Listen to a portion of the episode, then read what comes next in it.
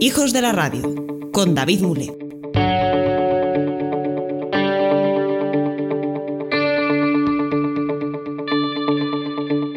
En el anterior episodio hablábamos con Juan Ignacio Solera, el fundador de Evox, la plataforma de podcasting, sobre la manera de monetizar con su plataforma y sobre las novedades que están desarrollando a lo largo de este año.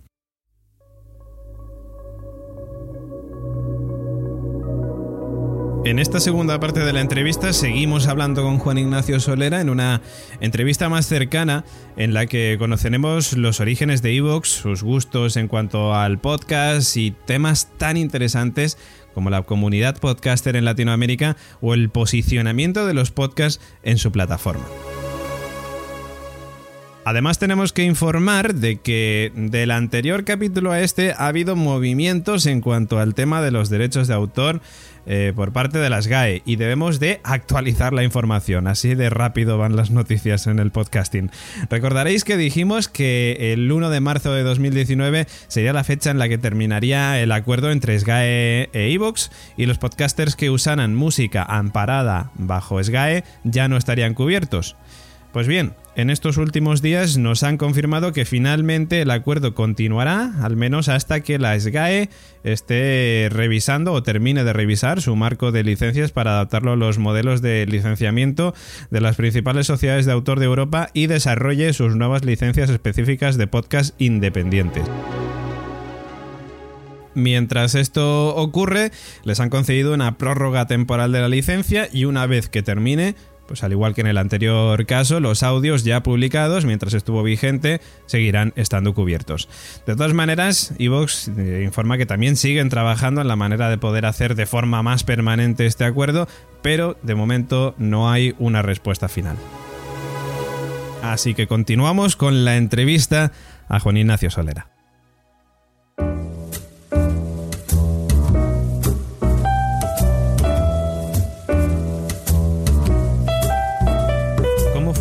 Inicio con el podcasting? ¿Cómo fue ese flechazo?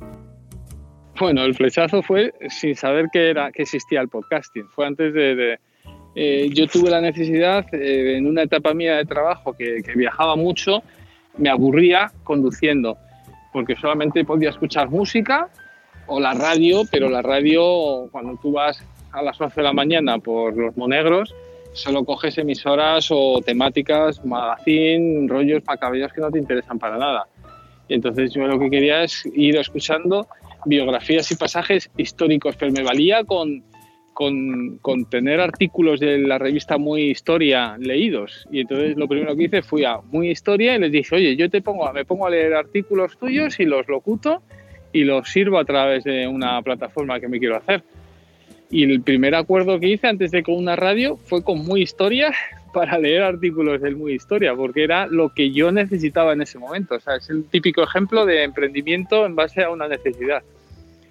Y, y, luego ya, pues investigando un poquito más, me di cuenta que esto en Estados Unidos era el podcast, que estaba iTunes, pero antes de, o sea, yo no llegué al podcast, sino llegué a la necesidad de, de aprovechar el tiempo mientras conducía oyendo aquello que me interesaba. Eso para mí es el inicio de, todo. Y, pero bueno, luego ya efectivamente vi la sindicación, los podcasts y tal, y ya entonces el libro se, diseñó de forma más abierta, plataforma de alojamiento que generaba el feed, bla, bla, bla, y es lo que es, pero, pero de origen fue eso. ¿eh? Antes, lo empecé a conceptualizar sin, sin conocer un podcast como tal, sino solo esa necesidad que me surgió a mí de ir conduciendo. ¿Y cómo han sido estos 10 años al frente de Evox? Bueno, pues la verdad es que eh, nosotros no nos hemos quitado, no, hemos sido capaces de dar el salto a, una internacionalización más allá de, Latinoamérica eh, por el idioma y esto es un hándicap que nos arrastra un poco porque porque bueno, tú ves que ahora todos los movimientos que está habiendo en el sector, que, que realmente ahora es cuando esto está eh, muy hot, muy hot, todos son de plataformas internacionales y ahí nosotros eh, tenemos una merma en relación a ellas, ¿no? porque claro, ellos, eh, esa internacionalización te permite unos crecimientos mayores, el acceder a rondas de financiación y de inversión mucho mayores, con lo cual coges más músculo y, esa potencia pues a la larga se, traduce en, terminar ganando la batalla. ¿no? Nosotros aquí en España seguimos siendo muy relevantes, pero, pero claro, nos hemos quedado pequeñitos. También es cierto que cada vez yo pienso más que esto es un negocio muy global, que se, que se dice en Internet, o sea, que es global, pero a la vez muy local. Y, y no vale simplemente para internacionalizar el coger parsear todos los podcasts de un país y decir, ah, yo estoy ahí en ese país. Porque nosotros ahora nos obsesiona mucho la prescripción y la capacidad de, de, categorizar mucho mejor los audios y de conocer eh, qué escucha cada, cada usuario, incluso qué es lo que está siendo ahora trending en este país para, para darle más visibilidad. Y si ayer Alcina hace una entrevista a Quintorra, pues que en cuanto entres ahí vos te salga para que la puedas ver fácilmente, o palpar la actualidad y lo que es trending en cada país para, para, para que sea más fácil de encontrar y de, y de, y de prescribir, porque nuestra obsesión final es que cuando tú entres en eh, en un solo clic tengas ya una playlist de, conformada con episodios que anticipamos que te van a gustar, pero de podcast que no tienes ni por qué conocer ni por qué tener tan siquiera que estar suscrito a ellos. O sea, nosotros queremos acabar también aparte de que, los, de que, de que siga, que queremos acabar o creemos que la multisindicación no ayuda al podcast, creemos que también la obsesión con las suscripciones tampoco es lo ideal, sino que yo quiero que una persona normal entre y que dé un play y yo ya le vaya a dar una selección de audios que en modo playlist, uno tras otro, como si fuera una radio, le voy enchufando un stream de contenido muy personalizado que le va a gustar o que espero, intento adivinar que le vaya a gustar y que no tenga que estar con la obsesión de las suscripciones, el primero identificar el podcast, suscribirte, y luego a mis suscripciones, de ahí buscar lo que voy a querer escuchar, sino hacerlo mucho más sencillo. Y eso es en lo que nos gustaría trabajar en el, en el futuro. ¿no?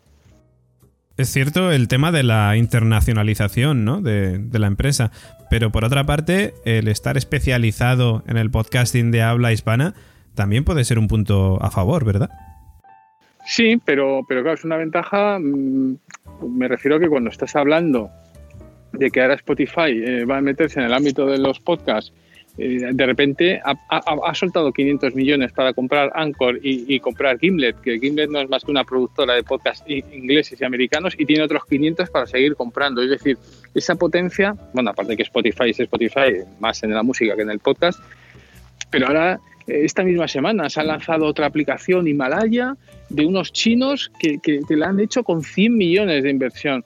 O sea, te das cuenta que, en el sector se está invirtiendo muchísimo dinero en, algo en lo que eh, si se mete ese dinero es porque se hace con una visión worldwide, global, no, no solamente para España y Latinoamérica. el problema de eso es que a nosotros, como proyecto, pues no somos tan estimulantes para conseguir esas inyecciones tan grandes de dinero como están recibiendo los competidores. Entonces, claro, en el fondo tener mucho dinero pues implica pues que esas penurias que estamos nosotros pasando ahora, que llevamos mm, tantos meses rediseñando las aplicaciones y que no terminan de salir las nuevas versiones, pues, pues si tuvieras 100 millones en cartera, pues luego te las sacas en un mes ese, ese músculo es el que entiendo que es muy relevante y que nos puede llegar a hacer daño en un entorno ya tan competitivo como es el podcast a fecha de hoy.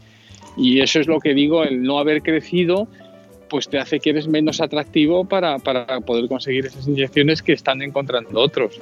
Ese es el problema que nos encontramos.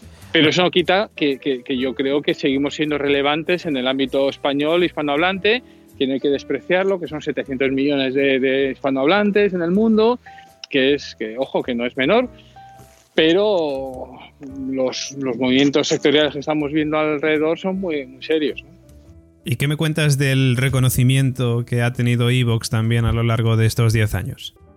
Sí, sí, eh, es cierto y, ya te digo que, que, en España creo que estamos muy bien posicionados y de hecho eh, seguimos sirviendo más de, más de la mitad del contenido en podcast que se escucha en España, pese a que estamos compitiendo contra otros 50 agregadores eh, y plataformas de podcast, se hace en España, se hace desde IVOS.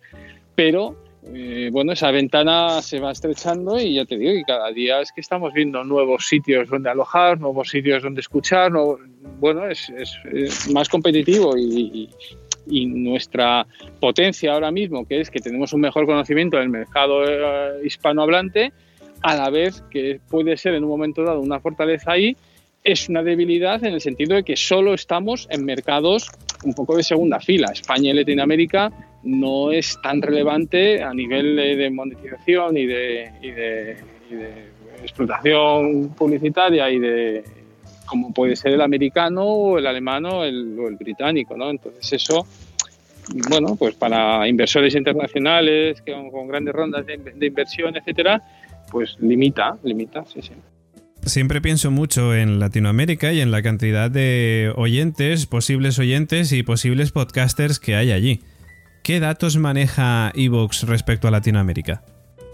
Bueno, es, muy relevante, es casi un 50% también, pero pensando que México tiene un 40% más de internautas que España, pues eh, México ahora mismo pues a lo mejor es un 25% del total, cuando por volumen de internautas, de internautas tendría que ser eh, porcentualmente del total de escuchas más que incluso España y no lo es.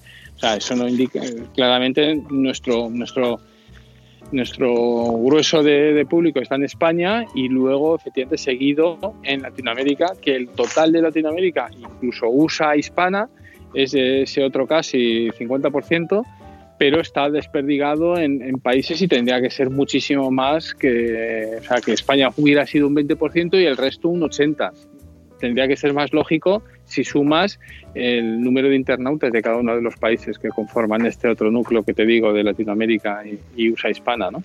¿Y por qué crees que es? Eh, ¿A qué crees que está debido esto?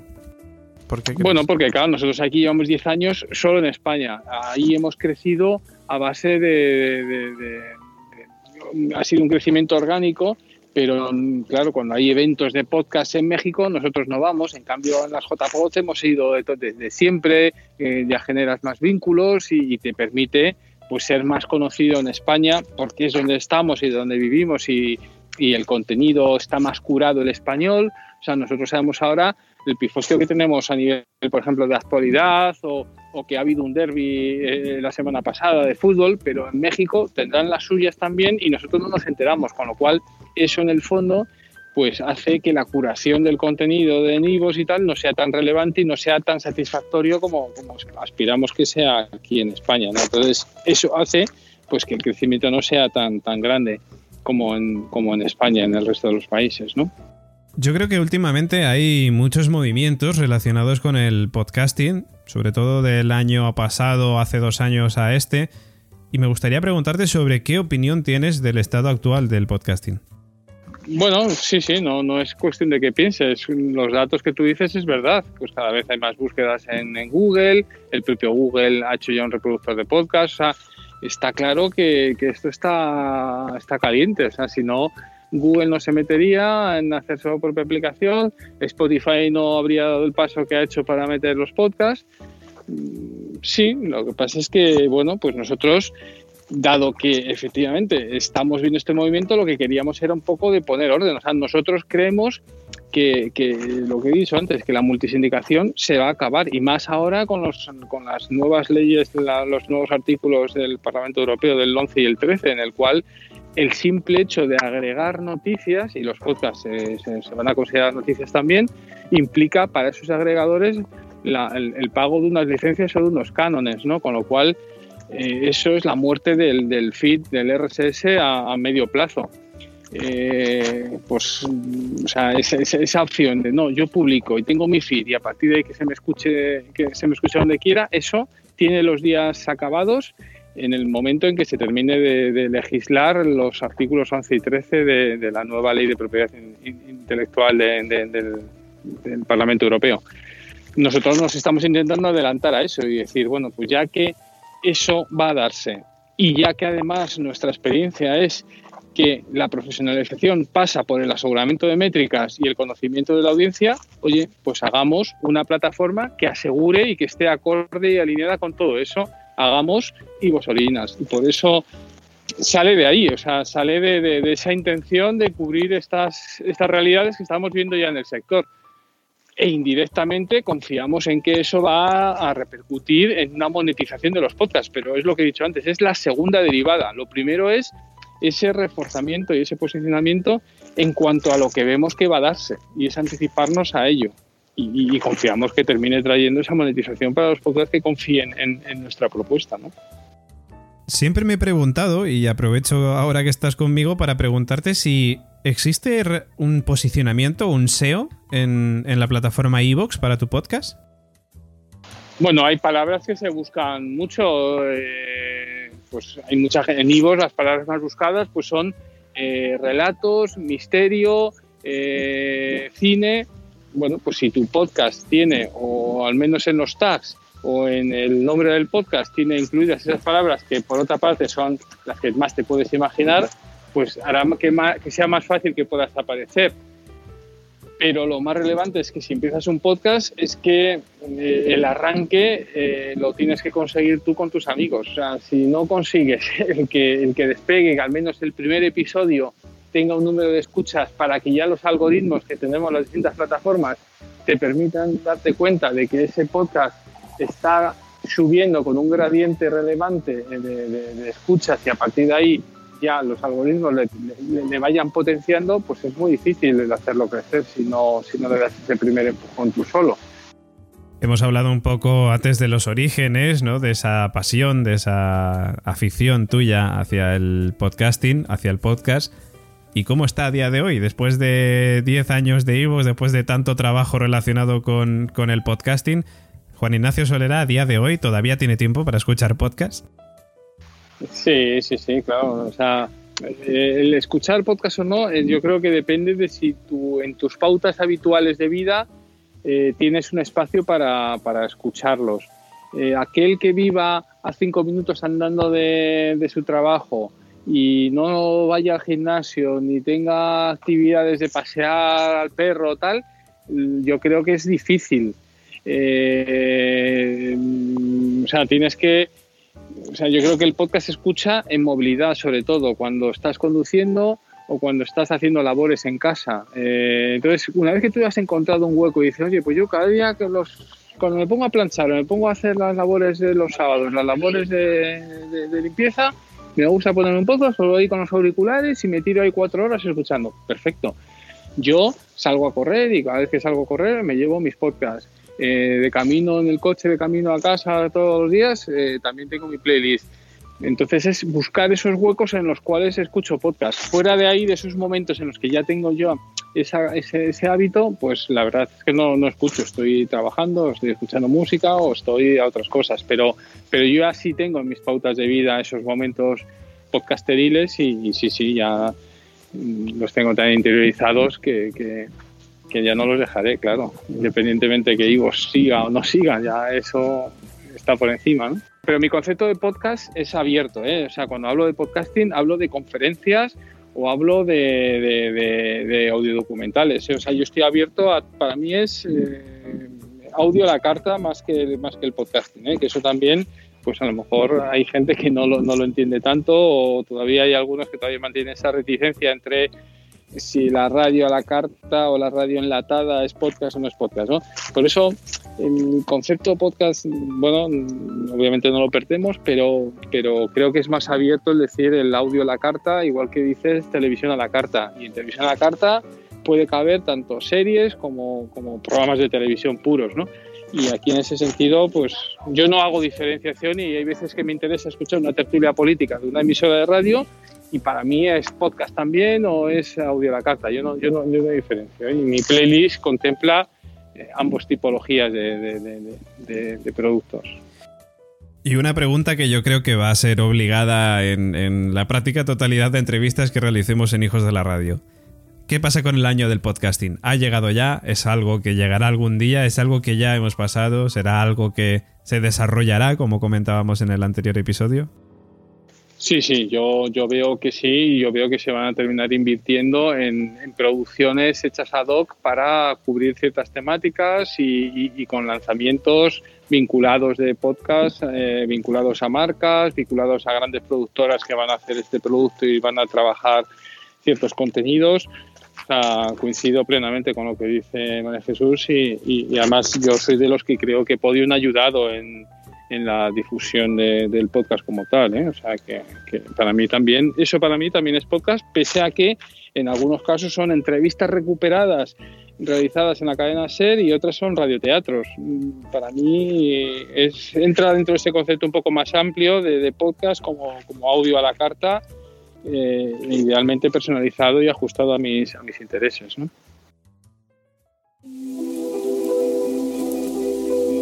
Agradecemos a Juan Ignacio Solera, fundador de la plataforma iVox, que nos haya atendido en esta entrevista para Hijos de la Radio, en la que yo creo que hemos podido conocerle un poquito más de cerca. Hemos hablado sobre uno de los elementos, yo creo, muy importantes del podcasting de habla hispana, como es la comunidad latinoamericana, la comunidad podcastera latinoamericana. Yo creo que es un elemento bastante indispensable en este crecimiento del podcasting en habla hispana y hemos comentado cosas tan interesantes como el posicionamiento de tu podcast en su plataforma. Ahora llega ya el momento final de Hijos de la Radio, la despedida de este podcast para que comencemos a preparar el siguiente capítulo. Pero antes de despedirme, permíteme recordarte que la Factoría La Constante también puede ayudarte con tu podcast si estás interesado en comenzar tu andadura en este magnífico medio de comunicación. Para ello o para cualquier tipo de consulta que me quieras realizar, puedes escribirme a davidmule.com, David sin el acento en la E arroba laconstante.com. También quiero recordarte que dándonos un like o dejándonos estrellitas en iTunes nos vas a ayudar a que este podcast sea más visible y que compartirlo en tus redes sociales dará la posibilidad de llegar a más gente. Además puedes dejarnos un comentario sobre el capítulo de hoy con las opiniones sobre el tema tratado. Así que sin más, me despido hasta el próximo podcast. ¡Chao!